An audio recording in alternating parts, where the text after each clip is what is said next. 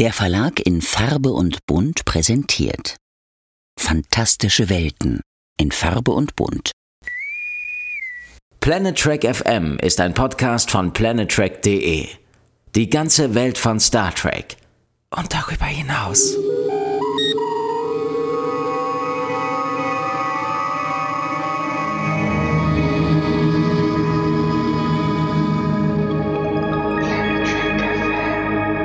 Moin moin und herzlich willkommen zur Ausgabe 160 von Planet Trek FM, die ganze Welt von Star Trek. Mit mir, Björn Sülter. Und mir, Claudia Kern. Hallo Claudia. Hi Björn. Es geht weiter mit unserer Besprechung der ersten Staffel von Star Trek Strange New Worlds, die, so zumindest unser aktuelles Gefühl, die beste Star Trek Staffel des neuen Star Trek seit 2017 werden könnte, oder? Ja, ich würde das fast. Ich überlege gerade, ob nicht Lower Decks eine ähnlich hohe Wertung in ihrer ersten Staffel bei uns hatte. Dann sagen wir mal die erste, äh, die beste Realserienstaffel. Okay. okay, also da kann ich absolut mitgehen. Bisher haben wir, glaube ich, durchgehend bei den ersten fünf Folgen vier von fünf bewertet. Ja, das ist selten. Es ist echt selten. Ja. Und das ist auch so eine Konstanz, die, bei der man glaube ich, nur vor der 5 zurückschreckt, weil man denkt, das, da geht noch mehr. Da geht noch was, genau. Ähm, das gilt aber alles sowieso nur bis zu dieser Woche. Da startet nämlich die dritte Staffel von Star Trek Picard und in die konnte ich bereits reinschauen. Ähm, sechs Folgen habe ich gesehen und ich kann nur für mich sprechen. Wenn die ein Indikator sind für das, was da bis zum Ende der Staffel passiert, würde ich sagen, muss ich Strange New Worlds echt warm anziehen. Kannst du Oha. das glauben? Nein. Oder sagen wir es mal so, ähm, ich bin vorsichtig optimistisch. Oh, das ist äh, sehr diplomatisch ausgedrückt. Ich dachte, da kommt jetzt noch ein, ein Nachsatz. Oh, nee. Ich dachte gerade, das Internet wäre weg. nee, nee, nee, nee. Ich habe nur gewartet, bis der, bis der Nachsatz kommt, aber der kam nicht. Also du bist vorsichtig optimistisch. Okay. Ja, ich bin, also ich bin optimistisch, äh, nee, ich, ich nehme das vorsichtig tatsächlich weg. Also ich bin optimistisch, weil wir ja oft, Foreshadowing, oft einer Meinung sind. Ja, das kommt vor. Da, da munkelt man, das, das hat man schon gehört, dass das passieren soll. Ähm, ich bin sehr gespannt, was die Leute sagen tatsächlich da draußen, ähm, wie, die, wie die Rezensionen ausfallen. In Amerika gab es ja viel Lob von denen, die es schon gesehen haben. Es gab auch einige kritische Stimmen. Und ähm, ich kann mir tatsächlich vorstellen, dass die Erwartungshaltung ein riesiger Faktor ist und dass man sich vielleicht nochmal vorher fragen sollte, bevor man das alles guckt, was man eigentlich möchte von dieser, es ist ja letztendlich eine TNG-Reunion. Reunion.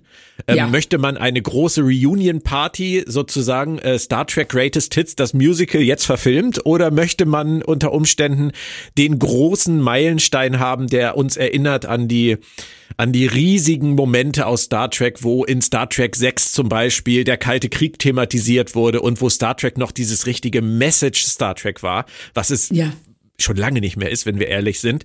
Ähm, da muss man sich, glaube ich, fragen, was man will. Und wenn man dann mit einer gesunden Erwartungshaltung daran geht, würde ich sagen, kann man da viel Spaß draus ziehen. Aber du wartest auch echt auf die lineare Ausstrahlung jetzt im Streaming, ne? Ja, richtig. Ich warte drauf, weil ähm, äh, ich bin am, ähm, ich bin übermorgen tatsächlich schon zum Gucken verabredet. Ja. Und ähm, gucken also zu mehreren Leuten, leider nur ähm, digital zu mehreren Leuten. Und okay. Äh, da bin ich sehr gespannt, wie das äh, bei uns allen ankommen wird. Und ich finde auch so eine lineare Ausstrahlung mit dem eine Woche warten zwischendurch und je nachdem, welcher Cliffhanger war, Nägelcount warten, eigentlich auch ab und zu ganz schön. Du hast auch total recht, denn wenn ich bedenke, wie lange ich jetzt auf die restlichen vier Folgen, die ich noch nicht kenne, warten muss, oh ja, dann ist das, ist das wirklich gruselig. Aber ich muss dir ganz ehrlich gestehen, ich konnte nicht aufhören. Ich hatte wirklich vor, von diesen Screenern nur die erste Folge zu gucken. Ich hatte es wirklich vor. Ich wollte einfach nur ein Gefühl dafür kriegen, was mich erwartet und dann wollte ich auf die lineare Streaming-Ausstrahlung warten. Und ich konnte einfach nicht aufhören. Ich habe mich gefühlt wie so, ein, wie so ein Obersüchtiger, der immer wieder auf diese Screener-Seite geht und die nächste Folge anmachen muss. Es ging nicht anders. Das habe ich ewig nicht gehabt. Aber gibt's denn ein größeres Lob für eine Serie als das? Nein, wahrscheinlich nee, ne? nicht. Wahrscheinlich nicht. Nein. Es spricht auf jeden Fall dafür, dass es mich nicht gelangweilt hat. Ja, auf jeden Fall. Du hast dich nicht durchgequält und ähm, Äh, und es kamen auch nicht äh, zwischendurch irgendwelche WhatsApp mit großen Fragezeichen oder Kotz-Emojis oder sowas. Und weißt du was? Durchgequält und gelangweilt. Ähm, das ist auch Foreshadowing. Aber das will ich jetzt einfach mal so oh. stehen lassen. Oh. Eins noch an dieser Stelle. Wir werden die Staffel Star Trek Picard nicht live hier im Podcast besprechen. Das hat zwei Gründe. Der erste ist, äh, wir machen jetzt Strange New Worlds zu Ende, dann machen wir Lower Decks äh, zu Ende und dann vermutlich Prodigy und parallel soll es auch mit Deep Space Nine weitergehen. Also wir haben genug zu tun. Und der zweite Grund, der ist auch ein ganz pragmatischer, äh, was mich angeht. Ich schreibe zurzeit äh, an der Star Trek Chronik Band 4 über Star Trek Picard und da schreibe ich die Rezension live sozusagen zur Ausstrahlung der dritten Staffel, bevor dieser Band dann in Druck geht. Und beides, also parallel mit dir im Podcast es zu sezieren und diese, diese ausführlichen Rezensionen zu schreiben, ist mir schlicht und ergreifend zu viel. Ist zu Deswegen hart. holen wir das später nach. Da denke ich, sind wir uns sicher. Ja, auf jeden Fall. Und ähm, ich sag mal, das ähm, ist vielleicht äh, bei Picard, bei der zweiten Staffel zumindest, äh, habe ich ganz klar gemerkt, wie gut das getan hat, die Folgen nochmal mit einem Abstand von, weiß nicht, mehreren Monaten oder einem halben Jahr sogar zu gucken. Und ähm, dass man doch, wenn man weiß, was am Ende dabei rauskommt, die einzelnen Folgen ähm, neutraler angehen kann. Das, das mag sein, dass das auch wieder passiert. Ja, bin ich auch sehr gespannt drauf. Ähm, vielleicht kühlt dann meine, mein Enthusiasmus ja auch ab in der Zwischenzeit. Wird man sehen. Ich fand es auch erstaunlich, wie viele Leute noch die ähm, Picard Staffel 2 Podcasts von uns gehört haben, obwohl da so ein großer Zeitversatz drin war. Ich hätte gedacht, das Thema wäre durch. Aber vielleicht ja. haben einfach viele irgendwie das Bedürfnis gehabt, dann nach ein paar Monaten doch nochmal drüber zu sprechen. Und ähm, von daher, ich glaube, es ist nicht schlimm, wenn man es später macht. Wir reden ja jetzt auch über Deep Space Nine. Die Serie ist auch nicht von gestern. Also von daher ist alles gut.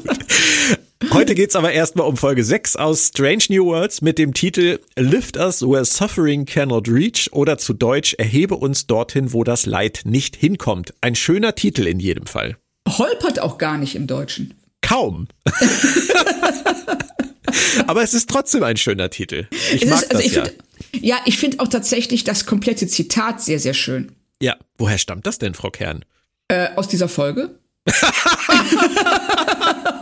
ich dachte, jetzt kommt irgendwie aus Shakespeares whatever. Genau, so richtig so, oh ja, das ist aus der King James Edition der Bibel, Buch Job.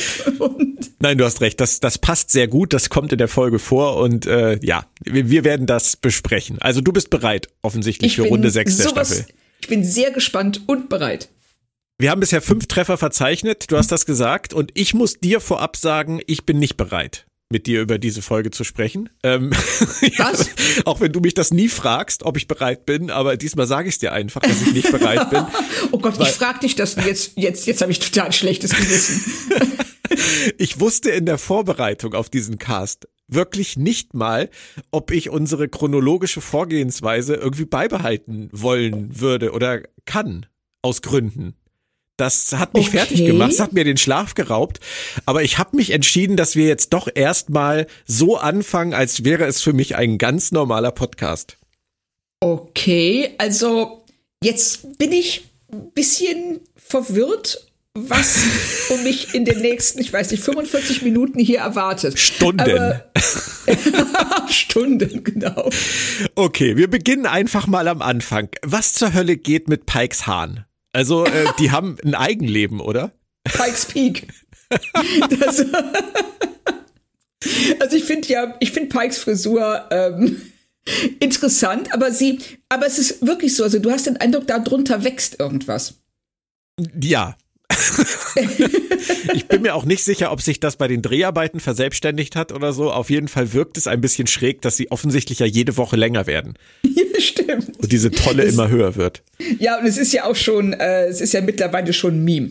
Und der Anson Mount ja, ja. retweetet das ja mit großer Begeisterung auch selber. Ja. Aber die Tatsache, dass ich mit dir über seine Haare rede, sollte dir sagen, wie viel Angst ich vor dem Rest habe. Wir machen trotzdem weiter. Alles, was danach so die nächsten Minuten passiert, es wirkt auf mich erstmal so wie so eine richtige, typische Star Trek Stargate Mission der Woche. Kann man das so sagen? Auf jeden Fall. Ne, wir haben, ähm, wir, die, die, die Behandlungsstränge werden dargelegt, glauben wir. Wir haben also Uhura beim Kampftraining mit Laan. Und ähm, dann dieses, diese, diese Schlacht oder diesen, diesen Kampf, in den die Enterprise gerät mit einem äh, Kreuzer, der einen Shuttle verfolgt und ähm, einem, wie ich finde, ungeheuer lustigen Geräusch von einer Seilwinde, als er dann dieses, dieses Shuttle mit dem Strahl irgendwie einholen will. Und du hörst wirklich dieses Klack, Klack, Klack, Klack, Klack, Klack, Klack. ja, gibt, gibt 0,1 Punkte in der Bewertung. Kann ich mitgehen. Die Frisur okay, waren okay. auch schon 0,1. Da haben wir okay, schon mal 0,2. Also ich sehe schon, das wird harte Arbeit heute. Dieses von dir angesprochene Training, war es Kampftraining oder ich glaube Sicherheitstraining, glaube ich. Äh, Security, äh, haben, ja, genau. Ja, ähm, Fand ich grundsätzlich von der Idee erstmal ganz nett. Lass ich jetzt mal so im Raum stehen. Ähm, auch die ganze Szene mit dem, mit dem Frachter und mit dem Shuttle. Ja, alles okay. Ähm, aber, und ja, bitte. Aber es ist doch, fandst du es nicht wirklich lustig, wenn ähm, Uhura und Laan auf die Brücke kommen und ähm, alle darüber, alle wissen, was Laans Sicherheitstraining beinhaltet, und äh, direkt das kommentieren so, ähm, man, man macht keine Pause in der Security, weil ja. Bedrohungen machen auch keine Pause. Ja, fand ich, fand ich charmant. Ich fand auch Pike wieder sehr süß im, im Lift, wie er sich einfach gibt ihr gegenüber als Captain, so dieser ja. Kumpeltyp Captain und dann kommt sie auf die Brücke und Laan steht vor ihr mit ihrer misanthropischen Haltung und, und sagt nur, das, das finde ich alles, finde ich alles gut, Claudia zugestanden. Okay. Ja. Okay. Aber ich finde es ich find's schön, dass du, dass du im Arbeitsmodus bist. Dass du wirklich. Ja, äh also ich habe schon extra eine Tasse Kaffee vor dem Podcast getrunken, damit ja. ich auch aufmerksam und gewillt bin, diese Energie da reinzustecken. Ja. Jetzt müsste ich eigentlich ein bisschen, äh, bisschen Musik einspielen, so ein bisschen äh, Musik aus irgendeiner beliebigen Soap Opera der letzten 40 Jahre. Die Besucher kommen an Bord und offensichtlich ist Alora eine Ex vom Captain. Hey, Soap Alarm, das macht doch Laune, oder? Aber ich fand die Szene wirklich süß, weil ähm, Pike ist so verlegen. Ja. Und er ist völlig, äh, der, der hat damit ja nicht im geringsten gerechnet. Nein. Und dann steht die vor ihm und ähm, es wird ja auch, ähm, äh, um kurz vorzugreifen, später nochmal thematisiert, dass sie beide über die Jahre hinweg immer wieder aneinander gedacht haben. Die ich vertanen mir, Chancen. Ja, ich habe mir auch süß, wie peinlich berührt er ist aufgeschrieben. Ja. Bin ich auch bei dir, Claudia. Schon wieder. Wir okay. sind da komplett auf Linie. Da gibt's was Neues vom, vom Doc Benga und seiner Tochter. Ähm, ja, war jetzt aber auch nichts Neues und nichts Belastbares. War im Prinzip so ein bisschen, habe ich das Gefühl gehabt, die Erinnerung an uns Zuschauer, dass wir nicht vergessen, dass es existiert. Genau, also das ähm, ist auch so ein bisschen hölzern, wie er dann ähm, seiner eigenen Tochter kurz das Problem mit ihr erklärt, was sie natürlich schon längst, schon längst weiß. Aber äh, wir brauchen diese Information, um dem zweiten Handlungsstrang folgen zu können. Und deshalb äh, bin ich auch bereit zu sagen, ja, okay, passt schon. Den ersten Handlungsstrang, den fasse ich mal äh, mit Expositionshölle zusammen. Ähm, da gibt's ein Kind, das heißt der erste Diener und das hat seine biologischen Eltern mit und es ist ein Kind dieser gesamten Planetenfamilie, soll wohl entführt werden, soll den Thron besteigen. Alles naht jetzt in den nächsten Tagen und muss beschützt werden ich glaube, damit haben wir es relativ gut zusammengefasst, was äh, das Setting des Ganzen ist. Ja, genau. Und das ähm, ist eben eine friedliche Koexistenz zwischen deren Welt, Majalis, und einer ähm, angeblichen außerirdischen Kolonie namens, wie ist die? Projekt 7? Nee, nicht, ich glaube nicht Projekt 7, aber so ähnlich. Ja, du hast so recht. ähnlich. Ja. ja. Habe hab ich mir tatsächlich nicht gemerkt. Schien das mir nicht äh, relevant genug zu sein, muss ich zugeben. Habe ich mir nicht aufgeschrieben. Mhm. Okay, das äh, gibt einen Minuspunkt für mich. Ja, das ist, aber das machen wir dann zum Pluspunkt für die Folge. Das ist fairer. Vielleicht war ich da schon kurz eingenickt, aber man, man ist sich nicht sicher. Ähm, was ich super interessant fand, war, dass sie offensichtlich ja Krankheiten besiegen konnten mit subatomaren Implantaten, was ja grundsätzlich eine Idee ist, die man auch mal etwas näher hätte verfolgen können. Aber da wissen wir dann auch an dieser Stelle, warum wir im Bengers Tochter gesehen haben. Richtig. Und ähm, und ganz wichtig finde ich hier auch ähm, die Haltung, die ähm, der, der Vater des ersten Dieners, der heißt Gamal, genau, ähm, der an den Tag legt, dass er also ähm, sehr abfällig sich über die Krankenstation äußert und sagt, nehmen Sie das Metzgermesser weg und wir sind hier auf, äh, in einem Schlachthof. Und ähm, also er ist äh, sehr arrogant, ähm, fühlt sich sehr überlegen und äh, lässt das auch wirklich raushängen. Ja. Tut er. Und man konnte sich fast schon denken, wohin das führt. Äh, ja. Aber es kam dann am Ende ja doch tatsächlich ein bisschen anders als gedacht. Das fand ich auch ganz gut. Ich musste zwischenzeitlich, äh, als das aufkam, so ein bisschen an Enterprise Dear Doctor denken und an diese Frage, inwiefern man eingreifen darf mit überlegener medizinischer Technik etc. pp. Ähm, hätte, hätte man was draus machen können, wurde aber meiner Ansicht nach in dieser Folge nicht verhandelt, war nicht relevant für die Autoren. Ja, wo genau nimmst du das her? Weil sie machen doch schon was damit. Naja, er sagt, sie machen es nicht, der Doktor sagt nichts dazu und äh, wenn wir jetzt vorgreifen, am Ende aus Gründen entscheidet er sich zumindest mal reinzugucken. Ja, und das finde ich äh, ist sehr interessant, in dem Sinne, weil es das ist, was ähm, die Föderation ja sehr oft auch tut. Also, dass sie äh, eben nicht bei Welten, die noch nicht ihren technischen Standard erlangt haben, nicht direkt eingreift, sondern hinter den Kulissen arbeitet und ähm, äh, vielleicht Wege aufzeigt, ohne denen jetzt direkt die, die, die, den Warp-Antrieb in die Hand zu geben. Ja, kommt aber am Ende auch ohne vorgreifen zu wollen, dann von einem Abtrünnigen. Ja, richtig. Was ja ähm, aber auch wiederum deutlich macht, dass er das jetzt vielleicht anders sieht. Also er sagt ja selber, dass er, wir greifen jetzt gerade extrem vor, aber ähm, dass er seinen, seine Prinzipien verraten hat und seinen Glauben. Und vielleicht ist er jetzt auch jemand, der sagt so, okay, wir haben, wir leben in dieser, in, in dieser Welt, dieser fast schon perfekten Welt und äh, schließen andere davon aus. Vielleicht sollte ich denen wenigstens die Möglichkeit geben, das zu da, erlangen. Da holst du viel raus aus dem Subtext, meiner Meinung nach. Ähm, also ich finde es gar nicht mal so sehr Subtext, weil er sagt ja so viel. Ja, okay. Ähm, ich, hätte mir, ich hätte mir vielleicht eine etwas nähere Verhandlung dieses Themas gewünscht. Ähm, ja, mit, mit ein paar mehr Argumenten vielleicht auch. Aber, ja, ich hätte. Ähm, oh, Entschuldigung. Nein, nein, nein, bitte, bitte. Du hast deutlich mehr über diese Folge zu sagen. ich. ähm, ich hätte mir ähm, mehr Widerstand von Mbenga gewünscht. Zum Beispiel. Und ja, und das ist aber was, was ähm, mich bei der, was die Figur jetzt schon in den letzten Folgen so ein bisschen beeinträchtigt hat, ist seine Passivität. Mhm. Also ähm, er geht neben Chapel vor allen Dingen ein bisschen unter. Ja.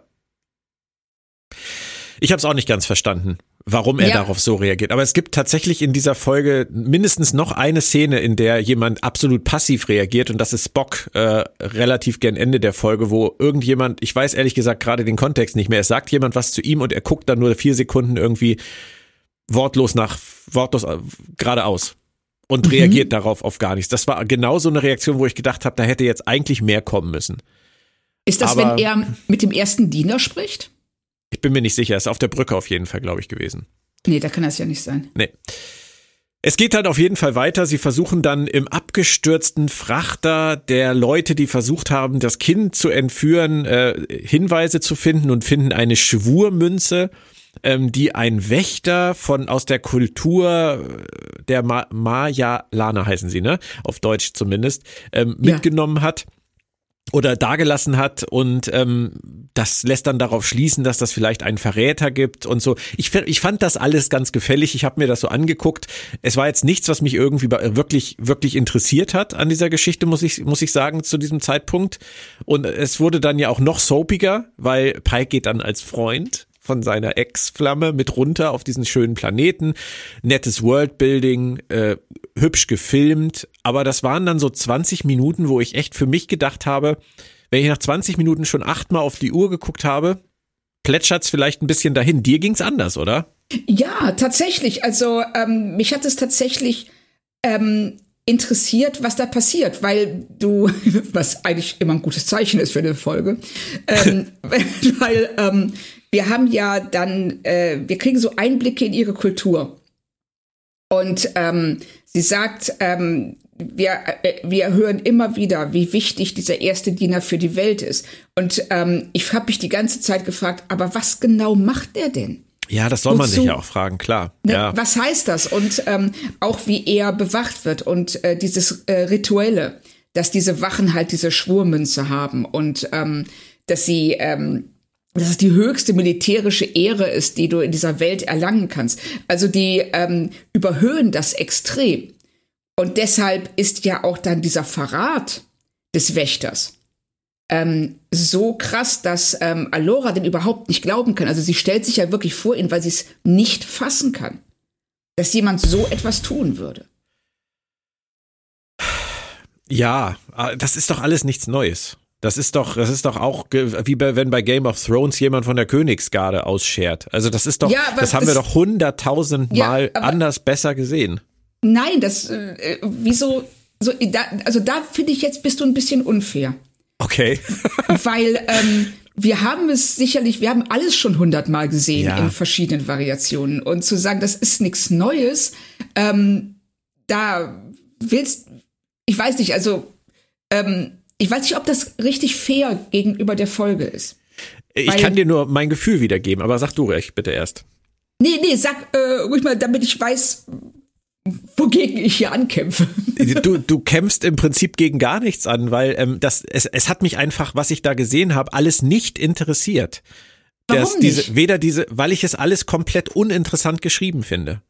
Ich finde die okay. Thronfolgergeschichte nicht interessant. Ich finde die, die Wächter und äh, auch was du da sagst, wie das da überhöht wird und mit der Schwurmünze, das finde ich alles, das ist alles so, für mich, in meinem Empfinden so auf Autopilot klischeehaft da vor sich hingeschrieben von den Autoren, dass ich kein Interesse daran hatte, mich zu fragen, was da wohl hinterstecken könnte, weil es hätte in alle Richtungen gehen können. Soll es ja auch. Man soll ja auch nicht, man soll ja auch nicht so früh auf die Idee kommen, was am Ende dahinter steckt. Das ist mir ja auch klar. Aber Richtig. dadurch fand ich es so banal und so beliebig, dass es mich einfach nicht interessiert hat. Und das, das ging ja dann auch weiter, weil dieser Verschwörer wird sofort enttarnt, dann gibt's diese lustige Verfolgungsjagd durch die Gärten. Ich finde ich finde das alles wahnsinnig vorhersehbar und die reden auch alle so, ähm, so in, in, in Rätseln über diese Dinge, die wir noch nicht verstehen sollen. Auch was ja. er dann sagt, dass er, dass er sagt, ähm, dass lang lebe der erste Diener und er möchte der, diese Hölle,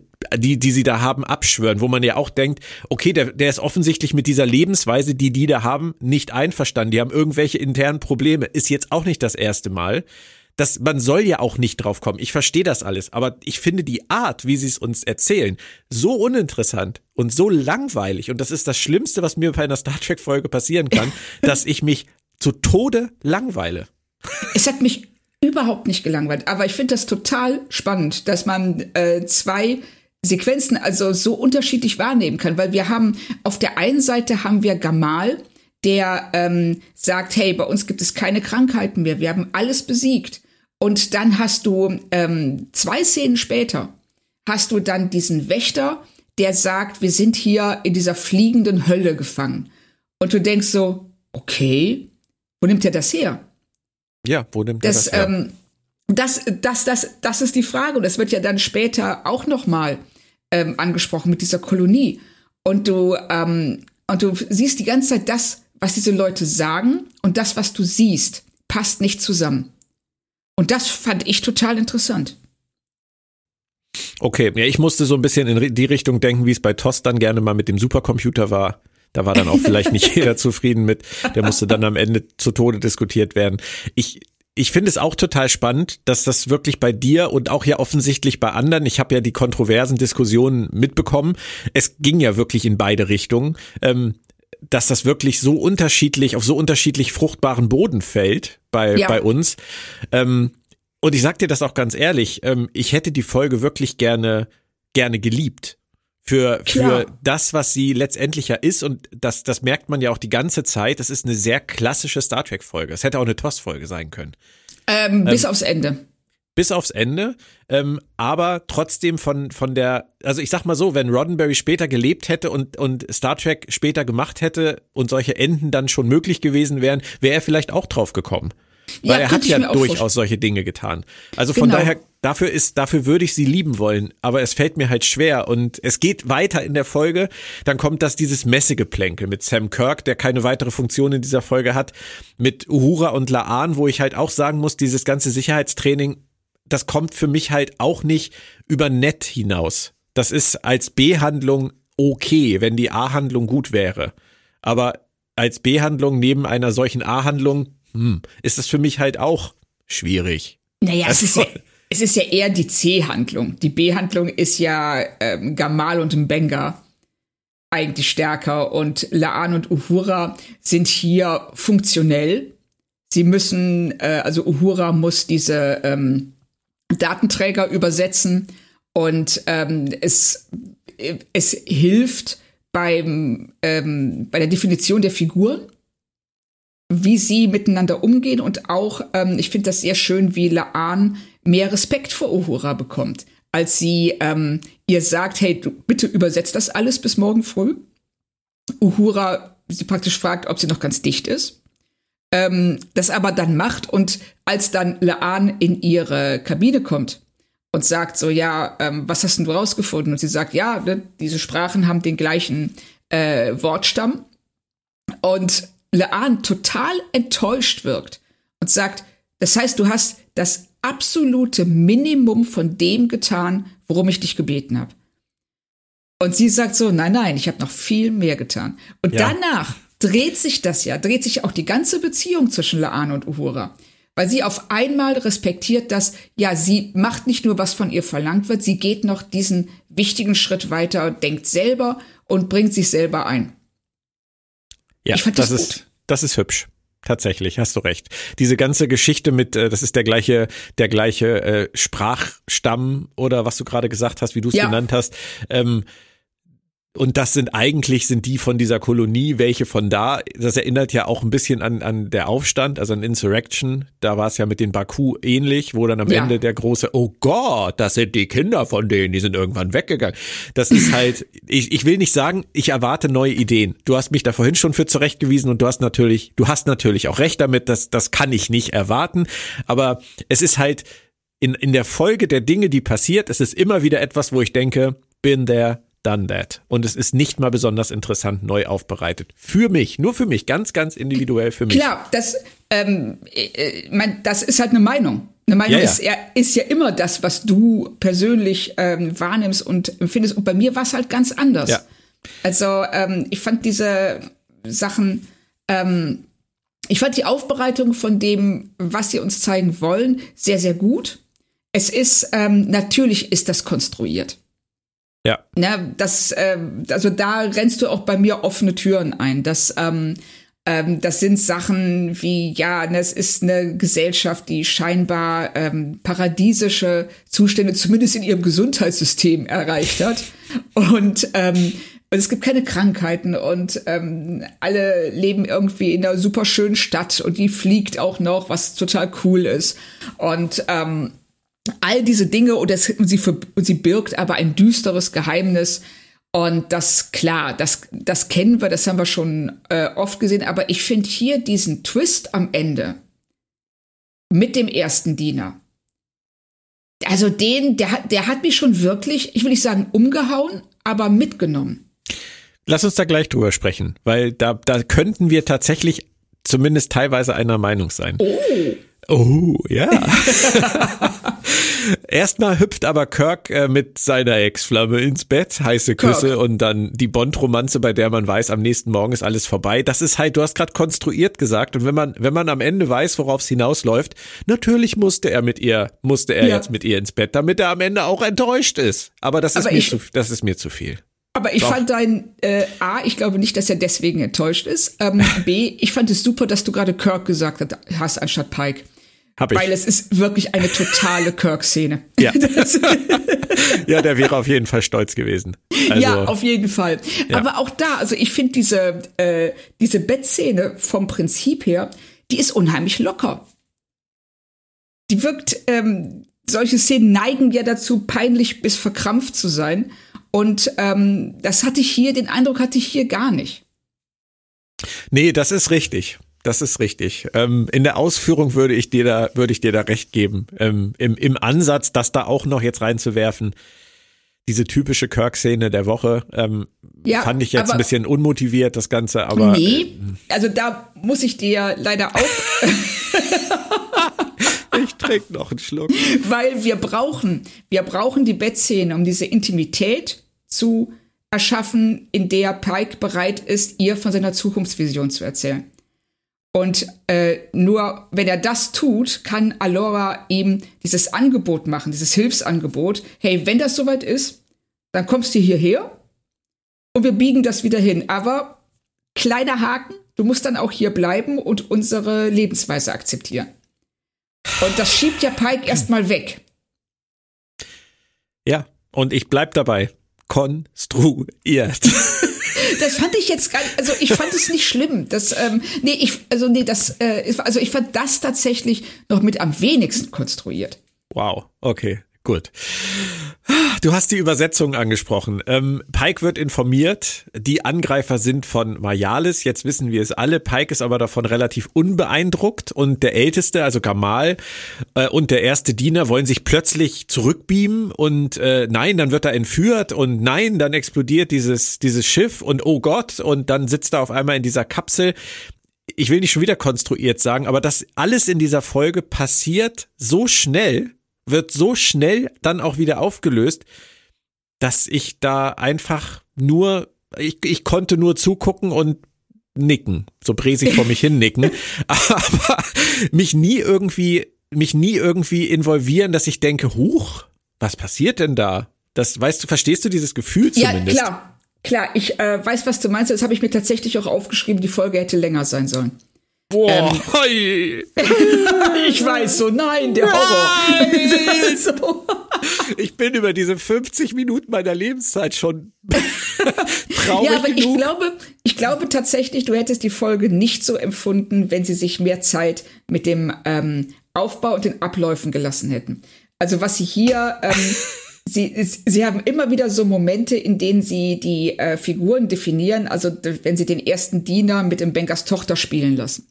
Ja. Wenn sie, ähm, was eine wirklich schöne Szene ist, weil das auch zeigt, wie einsam die Tochter ist und wie frustrierend das für sie ist.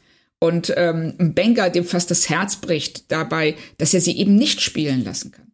Dass er all, dass er sie immer wieder praktisch in den Koffer zurücklegen muss. Ja. Ne, so, und das, ähm, das, das fand ich schön. Das war ähm, auch für ihn als Figur wichtig. Ähm, aber äh, auf der anderen Seite passieren die Dinge in so schneller Folge, dass nicht so richtig Gewicht hat. Du glaubst, der erste Diener ist tot. Ähm, die, die, die Alora kriegt einen totalen, hat einen totalen Meltdown. Ja. Und Katastrophe von biblischen Ausmaßen für ja, die Kultur. Und Pike ist ja auch so, ähm, okay, das ist jetzt tragisch und schlimm, aber was, wieso genau ist die ganze Welt erledigt? Ja. Und, ähm, das sagt sie ja, die Stadt wird in den Lavafluss fallen und, ähm, ne, und ja. alles ist hin. Und, ähm, und da fragst du dich auch wieder, ist das, ist das jetzt so ein Ritual? Ist das so wie, ähm, ich sag mal, im Wicker Man, in dem großartigen Film, nicht mit dem, nicht dem mit Nicolas Cage, sondern dem mit Christopher Lee, wenn sie ähm, regelmäßig Leute in einem riesigen Strohfeuer verbrennen lassen, damit die Ernte gut ausfällt. Also ist das Aberglaube oder ist das real? Ja, und wenn die Angst davor, ganz ehrlich, so groß ist bei den Leuten, ne? Ja. Warum sperren sie den dann nicht einfach bis zu dem Tag seiner Thronbesteigung in irgendeinen Raum ein, wo ihm nichts passieren kann? Weil sie ihm schuldig sind, dieses Leben, das er hat, bis zu seiner Thronbesteigung so ähm, schön und interessant zu gestalten, wie es irgend geht. Und weil ihrer Meinung nach, also Aloras Meinung nach, niemand hat einen Grund dafür, das zu tun. Nehme ich zur Kenntnis. Und kann ich, kann ich auch, kann ich nachvollziehen. Du hast eben so schön gesagt, ähm, wenn die Folge länger gewesen wäre und ähm, sie vorher die Dinge anders geschrieben hätten oder, oder in eine andere Richtung geschrieben hätten, dann hätte sie mir vielleicht besser gefallen. Ähm, ich kann dir dazu leider nur sagen, jein. Also, ich möchte es mal ein wenig überspitzt formulieren. Wenn sie die ersten 45 Minuten in die Tonne geschmissen hätten und sie richtig geschrieben hätten, nur für mich, dann hätte mir die Folge wahrscheinlich exzellent gefallen. Also, äh, das ist so ein bisschen, ähm, wenn du manchmal Rezepte auf chefkoch.de liest. dass ich weiß, das kommt jetzt wie ein Riesensprung, aber bleib bei mir. Ähm, ja, ich bin da. da hat jemand, was weiß ich, ein Chili con Carne gemacht. Und der erste Kommentar gibt fünf Sterne und schreibt, ähm, ich habe das Hackfleisch weggelassen und durch Brokkoli ersetzt, den Käse weggelassen und durch Sahne ersetzt und die Chilis mag ich nicht, weil mir die zu scharf sind. Deshalb habe ich stattdessen Tomaten genommen. Aber war super. so. Ja, ich, ich verstehe, was du, was du mir sagen möchtest. Aber ähm, es ist ja auch nicht so gewesen. Ich habe, ich habe es so genommen, wie es ist. Ich habe das Rezept nicht verändert dieser Folge. Ich habe das Drehbuch nicht verändert. Ich habe es einfach nur konsumiert und habe dann danach äh, tatsächlich auch eine Rezeptbewertung nicht bei chefkoch.de, sondern bei planettrack.de geschrieben. Und vielleicht haben die Leute auch genauso die Augen gerollt wie äh, du über diese Chefkoch-Rezension. Man weiß es nicht. Auf jeden Fall, lass uns dem Ende entgegengehen. Ähm, wir haben gesagt, der Junge ist doch noch auf der Enterprise und er will sofort zur Thronbesteigung äh, und sein, sein Vater, der Gamal, der will das natürlich nicht, aber es ist zu spät, es gibt eine Riesenparty, die Menschenmassen, der Jubel, die Musik. Es ist wie auf dem, auf dem Jahrmarkt und Pike fragt, was ist hier eigentlich los und kriegt keine Antworten. Hast du denn die ganze Zeit wirklich gedacht, dass da jetzt irgend so ein Einschlag kommt oder ähm, hast du das gar nicht vermutet? Ich habe mir gedacht, irgendwas muss da passieren. Also das ähm, ist egal, was jetzt mit dem Jungen ist, dass es nicht gut für ihn ist. Ähm, ich finde, das kann man schon ahnen. Also dass das wirklich auf so ein Folk-Horror-Ding hinauslaufen wird. So ein, so ein, ähm, so ein, so ein, ähm, ja, so ein Jungfrauenopfer. Ja. Na, okay, das, das, hast du, hast du vermutet. Ich habe vom, also ich habe nicht vermutet, dass sie äh, vorhaben, ihn, ähm, also so grausam das habe ich nicht erwartet. Ich dachte, irgendwas passiert da, was nicht gut ist. Ja, okay. Oder er findet etwas raus, von dem man nicht wusste, dass ihm das blüht. Aber ja. so ist es ja nicht. Er weiß ja, was passieren wird. Er weiß, was passiert. Er hat sich sogar freiwillig dafür gemeldet. Ja. Und wir erfahren aber erst tatsächlich, ich habe auf die Uhr geguckt, neun Minuten, ich habe wieder mal auf die Uhr geguckt, neun Minuten vor Ende der Folge durch die Aussage von Gamal, ich wollte ihn retten, erfahren wir wirklich von der Dringlichkeit dieser, dieser Geschichte, was diese Verschwörer wollten, was Gamal wollte und was offensichtlich der erste Diener selbst ja aber nicht wollte. Der wollte nämlich, wie du hast es gesagt, der wollte seine Bestimmung sozusagen erfüllen. Ja. Und, und dann wird's klar, also die benutzen, wenn ich das richtig verstanden habe, das Kind als eine Art von Gehirn- und Energiequelle ähm, für ihre Kultur.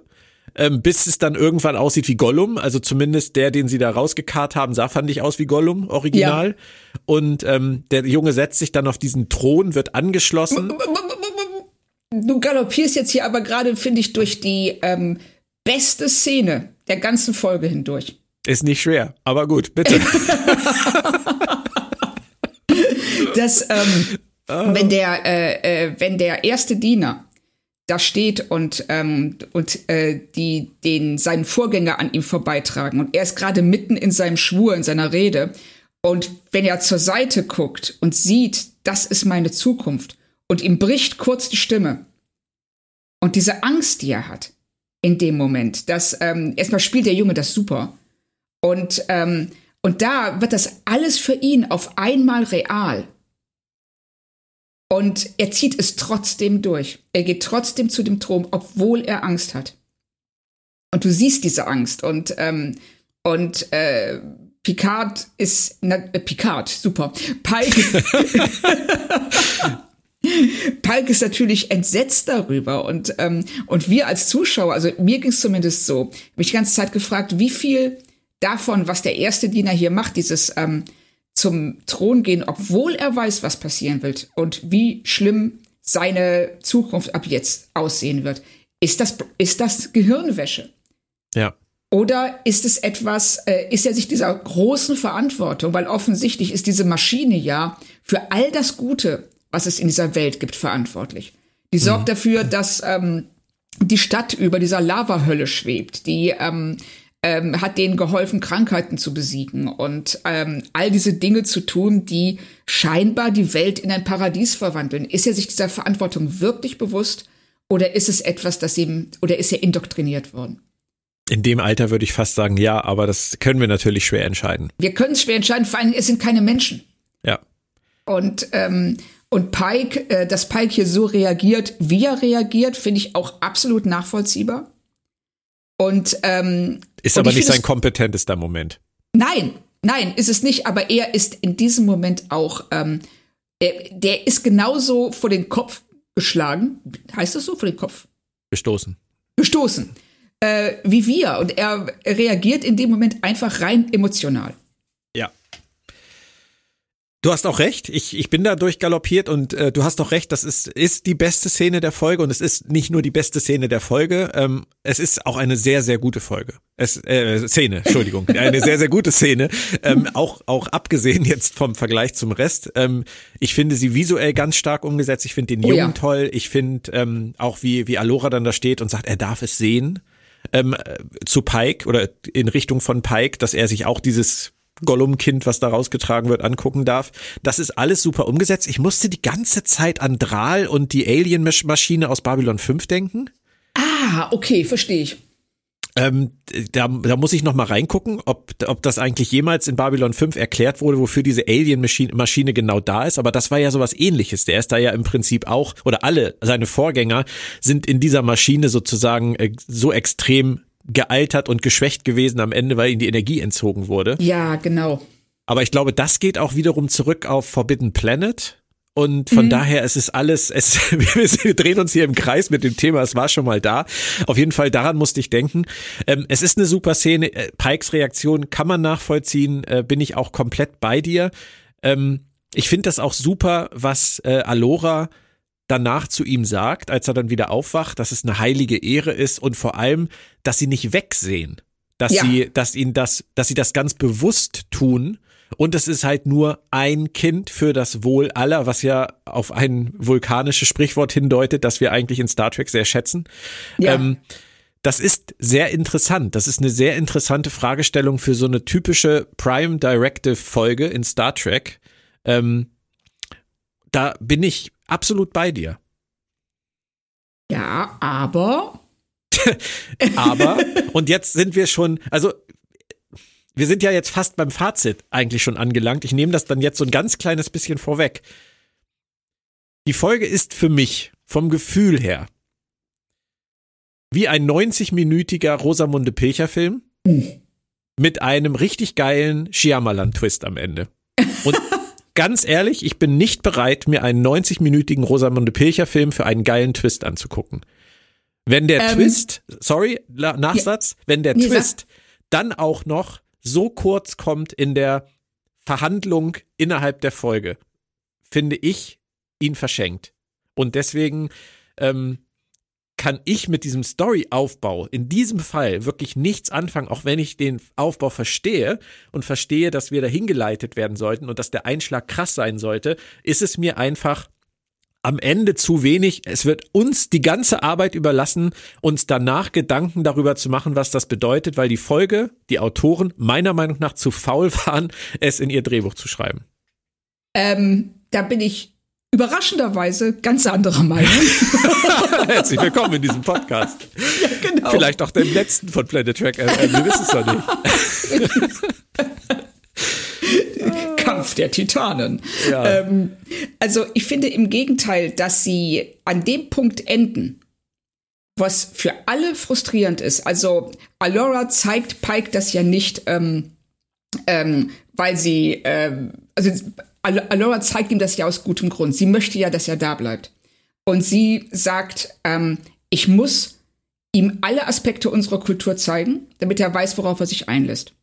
Und sie ist ähm, enttäuscht darüber, dass Pike nicht in der Lage ist, ihr ähm, diesen, diese Haltung nachzuvollziehen. Also zu sagen, ja, wir opfern ein Kind für unsere gesamte Welt. Und das ist schlimm sagt keiner, dass das irgendwie schön für das Kind ist oder dass ähm, man darauf stolz sein soll. Aber, das fand ich auch sehr schön, sie sagt, wir, wir gucken nicht weg. Und hält ihm dann so ein bisschen den Spiegel vor. Und Pike, einem, er widerspricht er ja und sagt, ähm, ich werde hier die Sternenflotte einschalten, ich werde dies machen. Und sie sagt ja, was, was wollt ihr denn machen? Wir sind nicht Teil der Föderation. Und selbst wenn, und sie erklärt ja auch ganz klar, wir haben, wir suchen seit Jahrhunderten nach einer Möglichkeit, damit aufzuhören, einen, Ersatz für dieses Kindergehirn zu finden. Aber bisher halt vergeblich. Und Pike weiß an irgendeinem Punkt auch nicht mehr, was er sagen soll. Und als sie ihm dann, dann, dann, ähm, dann an, also sie sagt ja dann zu ihm, vielleicht wirst du in Zukunft das anders sehen. Weil eben in seiner Zukunft, ne, wenn dieser, wenn er, wenn ihm dieser Unfall passieren wird. Und äh, jetzt, ich schön finde ich, Pike beamt sich ja dann einfach weg, aber du weißt nicht genau warum. Ist er einfach jetzt angewidert von dem, was sie ihm unterstellt, nämlich dass er das irgendwann gutheißen wird aus egoistischen Gründen, oder gehen ihm einfach die Argumente aus?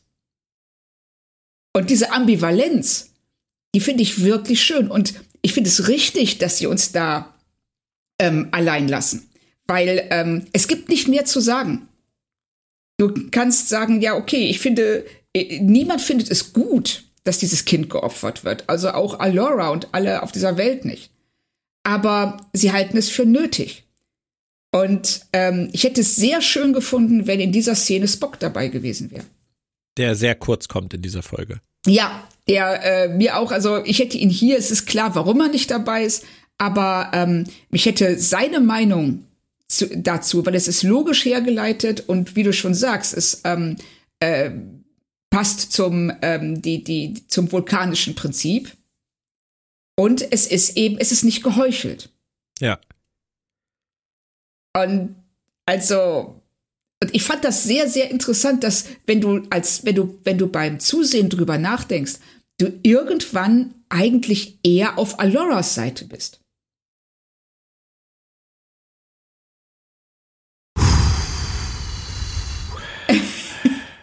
Ich will eine zweigeteilte Antwort geben, wenn ich darf. Ja, bitte mit deinen Ausführungen zum Ende, zum offenen Ende, zu den Gedanken, die man sich dazu machen soll, mit äh, zu dem, dass eigentlich alles gesagt ist. Abgesehen davon, auch da bin ich bei dir, dass mir die Stimme der anderen von seiner Crew fehlt. Komplett. Mhm. Also was die anderen darüber denken, hätte mich wirklich sehr interessiert, insbesondere die Meinung von Spock.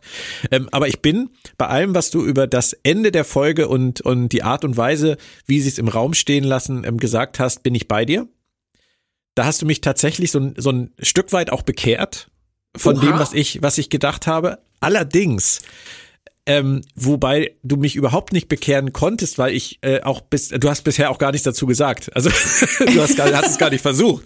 Ähm, ist halt einfach mein Problem, dass ich mir davor etwas angeguckt oh. habe, was ich, was ich sterbenslangweilig fand. Und ähm, das, das hast du nicht so empfunden, das weiß ich, das habe ich verstanden. Das haben auch sicherlich viele andere nicht so empfunden.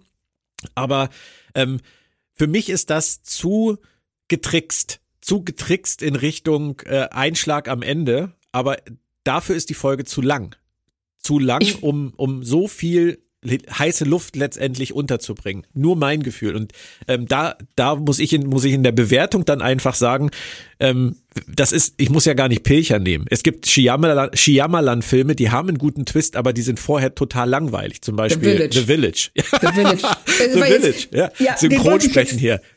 Richtig, den wollte ich jetzt gerade ansprechen. Ja. Weil ähm, äh, ich, ich weiß also auch, ähm, ich habe die Folge tatsächlich, diese 45 Minuten vor dem Twist, ganz anders wahrgenommen, weil ähm, ich fand es interessant und ähm, äh, spannend, mehr über die Welt zu erfahren. Und ähm, ich kam mir auch nicht, ähm, also es war arg konstruiert. Also da bin ich auf jeden Fall bei dir, dass ähm, man das hätte erzählen können ohne diese, äh, ja, diese ähm, äh, vielen Versatzstücke, äh, bei denen du denkst, ja, Moment, muss das jetzt auch noch sein? Und wieso spielt es wirklich eine Rolle, dass es diese Kolonie gibt? Könnten das nicht einfach äh, irgendwie, reichte nicht, nicht, dass das eine Widerstandsbewegung innerhalb dieser Welt ist?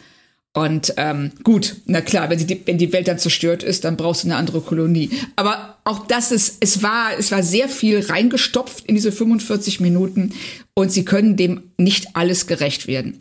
Habe ich mich gelangweilt? Nee, gar nicht. Okay. Aber ja ich kann Idealfall. verstehen.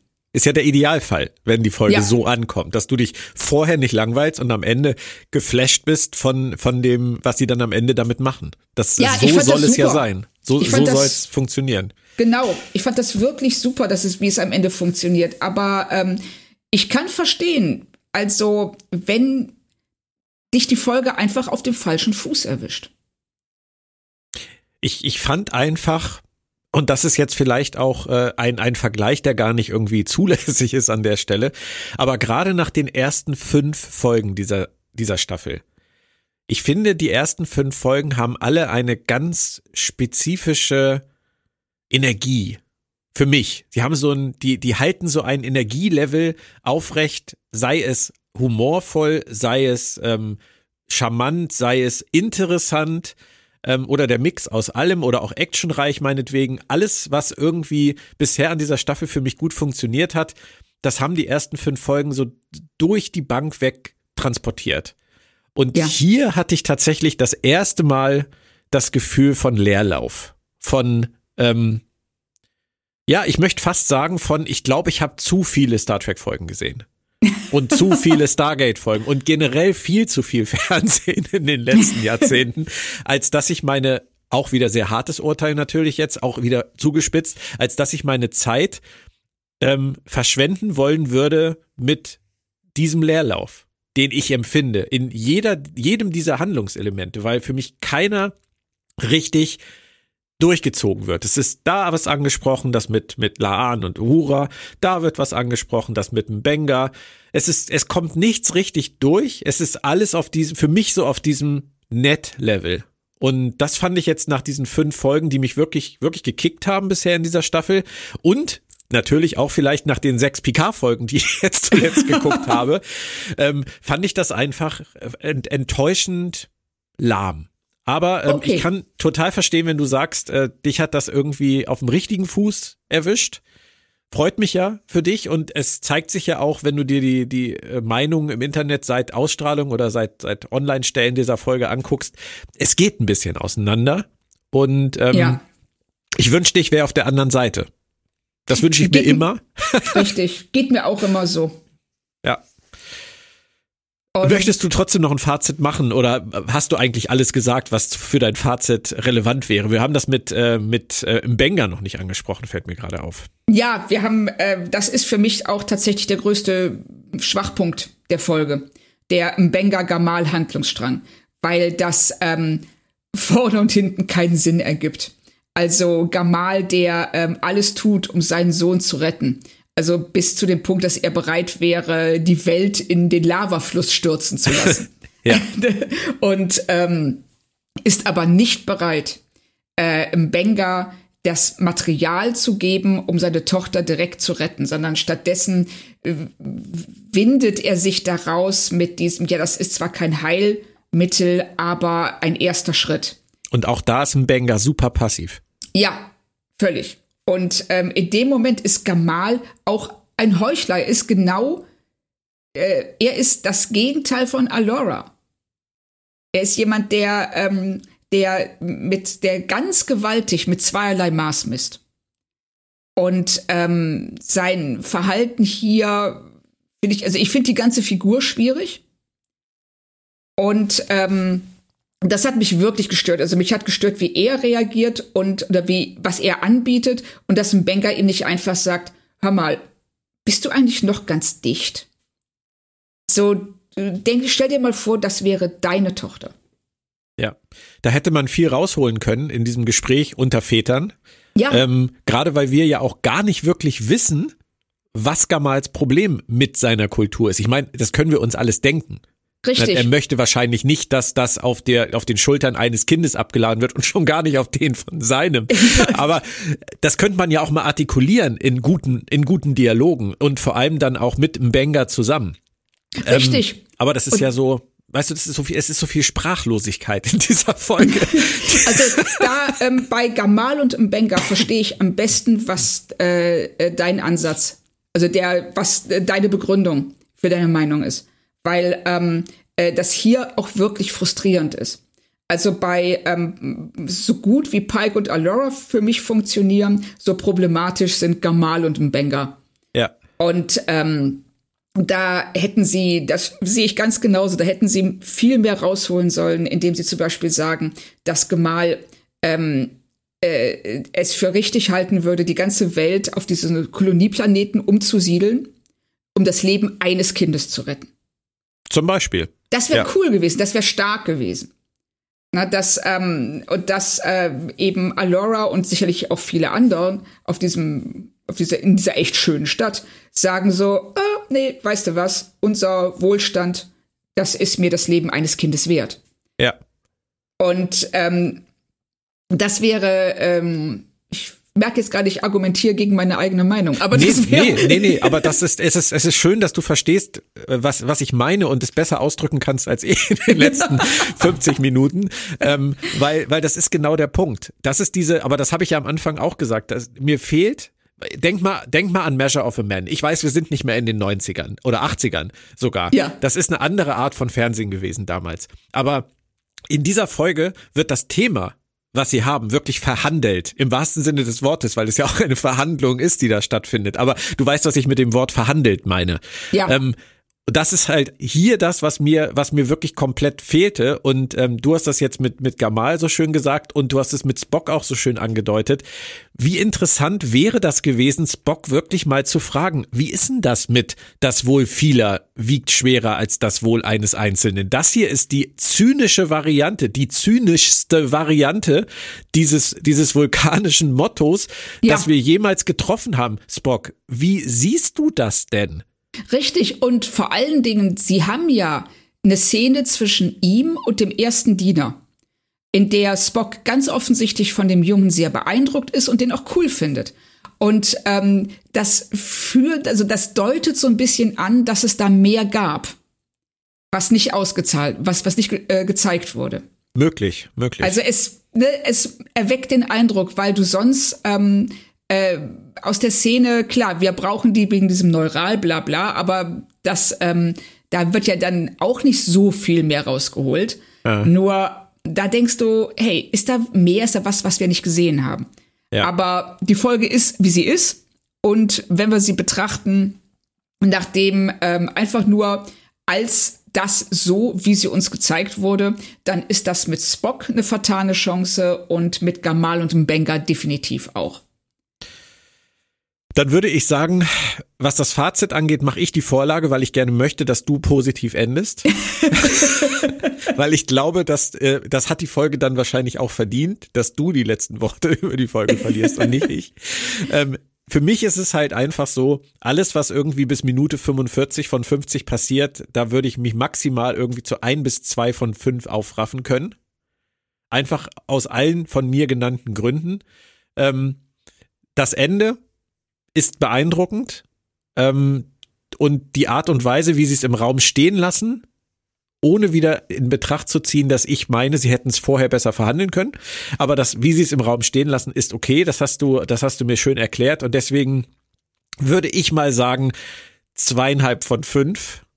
Aber mehr als 50 Prozent ist da, ist da meiner Meinung nach für mich nicht drin. Und das ist äh, 50 Prozent klingt schon, also Glas halb voll klingt schon viel für die Art von Langeweile, die ich gestern empfunden habe. ja, also ich habe mich ähm, sehr gut unterhalten. Äh, gefühlt auch in diesen ersten 45 Minuten. Äh, über die Probleme haben wir schon gesprochen. Die, also die Probleme, die ich da sehe, ähm, gerade in dem C- oder B-Handlungsstrang zwischen Gamal und Benga. Ähm, der Pike-Alora-Handlungsstrang, den finde ich hingegen wirklich hervorragend. Ich mag es, wie sie die Welt uns zeigen und diese ähm, große Schere zwischen dem, was wir sehen und dem, was die ähm, Kritiker dieser Welt, unter anderem der Wächter, darüber sagen und wie sie sich verhalten. Und das hat mich also die ganze Zeit auch bei der Stange gehalten, ebenso wie die Frage, was ist denn jetzt mit dem ersten Diener und ähm, was genau passiert bei diesem Ritual. und, äh, und deshalb ähm, war dann das Ende so ein bisschen das Sahnehäubchen. Ähm, das aber trotzdem auch deine Einwände, äh, was die, die, die, den, die unklare Handlungsführung bis zu diesem Twist angeht. Da muss ich dir auch recht geben. Und deshalb schwanke ich hier so ein bisschen zwischen dreieinhalb und vier, aber ich tendiere eher tatsächlich zu den dreieinhalb. Okay. Da haben wir uns ja tatsächlich gegenseitig ein ganz kleines bisschen auf die Sprünge geholfen. Im kaum ermessbaren Bereich, aber doch äh, sehr schön. Also ich finde es erstmal gut, dass wir noch miteinander sprechen. Auch wenn das erste Mal seit gefühlten Jahren die Meinungen so weit auseinandergegangen sind. Ich glaube, das hatten wir so in dieser Form tatsächlich noch nicht. Seit so. dem Anfang von Lower Decks nicht, stimmt. Nee, seit dem Anfang von Lower Decks tatsächlich, ja. Aber da ja. hast du es, da hast du es tatsächlich ja ähm, wirklich geschafft, mich auf, auf Linie zu kriegen. ja, aber hier, ähm, je mehr wir drüber geredet haben, ähm, desto mehr ist mir auch klar geworden, ähm, wie viel fehlt. Oder wie viel noch möglich gewesen wäre, eben äh, das auszuloten. Was sind denn die Alternativen zum ersten Diener?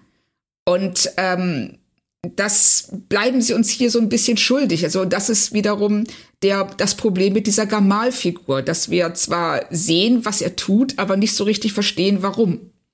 Oder mit welchen ja. Absichten.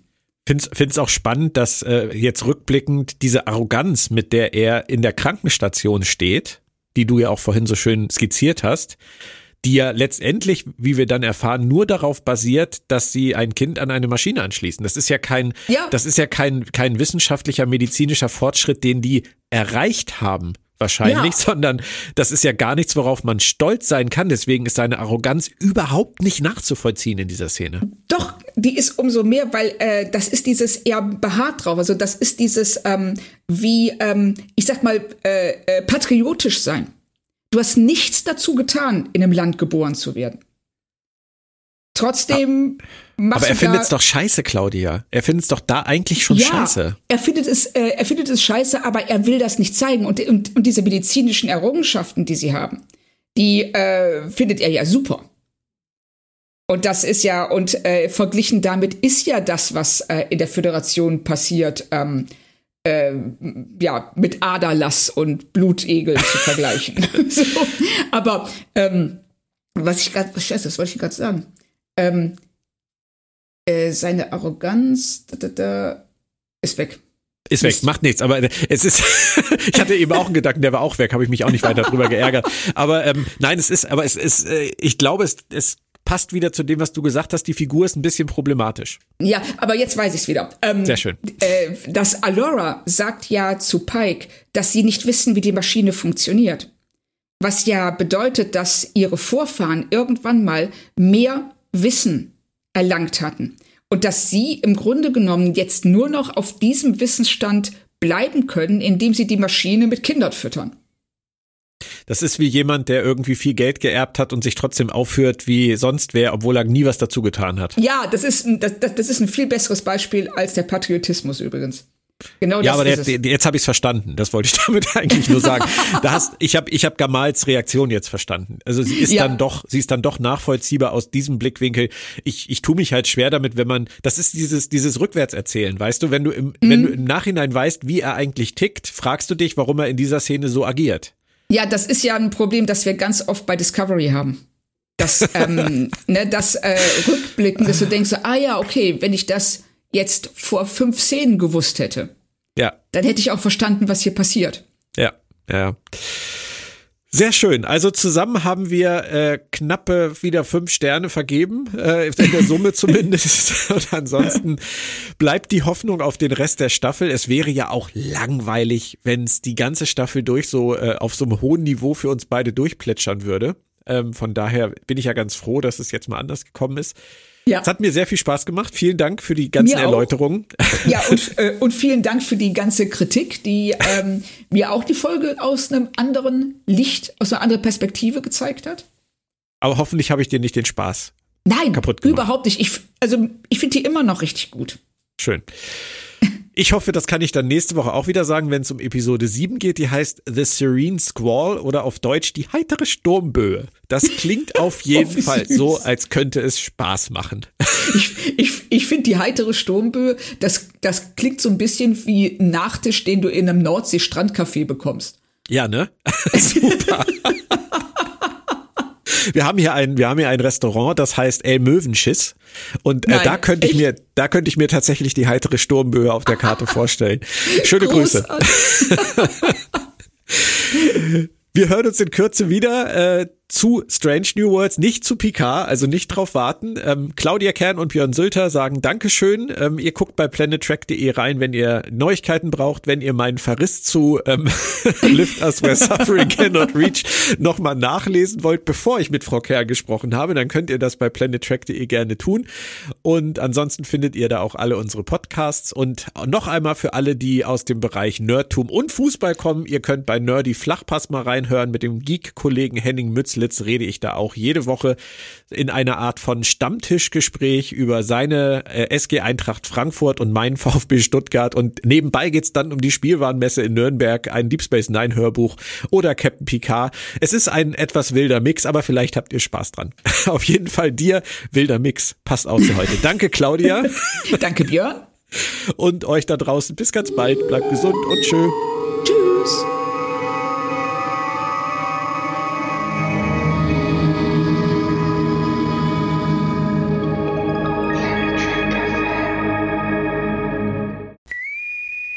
Planet Trek FM ist ein Podcast von planettrek.de. Die ganze Welt von Star Trek und darüber hinaus.